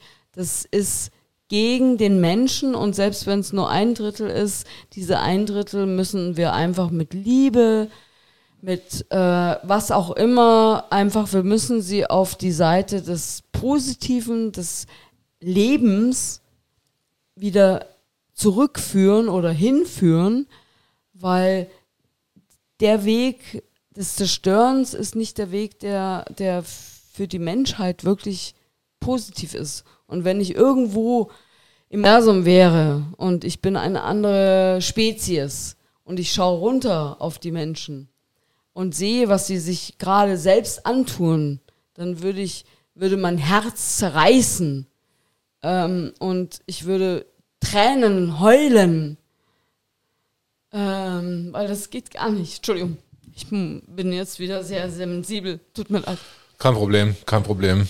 Wir sind ähm, wir sind eigentlich fast am Ende angelangt, glaube ich. Jetzt, wir haben auch sehr lange geredet jetzt und es ist jetzt schon wirklich spät, glaube ich. Ich gucke gerade so auf die Uhr. Sollen wir, sollen, sollen wir einfach mal ins Bett gehen, irgendwann mal auch mal? äh, ähm, ja, also ich würde sagen, wir sind ähm, gute Dinge auf jeden Fall für morgen, für die Demo. Also ich finde es jetzt spannend, dann auch dann mal in Leipzig zu sein, so auf so einer großen Demo ja. mit ähm, 31 Jahre danach. Also 89, gell, ist das schon so irgendwie. Es ist ja so, das Spannende an der Demo ist ja jetzt wirklich, dass es so, so getriggert worden ist auf diese 89er-Demo und es jetzt alle so drauf hoffen, so, wer, wie viel kommen denn jetzt wirklich? Mhm. So, genau. Und wird es überhaupt, wird es, wird es kommuniziert oder wie wird es jetzt wieder verschwiegen und ähm, das ist ja so die, das Spannende jetzt an der Demo. Ja, schon. Ja. Aber ja, es wird bestimmt schon was los sein und oberste Prämisse natürlich immer alles friedlich. Äh, denn nur meiner Meinung nach, und so denken ja fast alle, nur über den friedlichen Weg äh, kann man auch was erreichen und äh, immer positiv denken. Bin ich dabei. Leben wird wieder gut und schön. Das Leben wird wieder gut und schön. Und das war's mit der Zoro Kenji Show. Und schalte nächstes Mal auch wieder ein. und ich verabschiede mich. Vielen, vielen Dank für meine Gäste. Bernd Bayerlein und die liebe Alexandra Motschmann. Tschüss. The years move faster than the days, there's warmth in the light.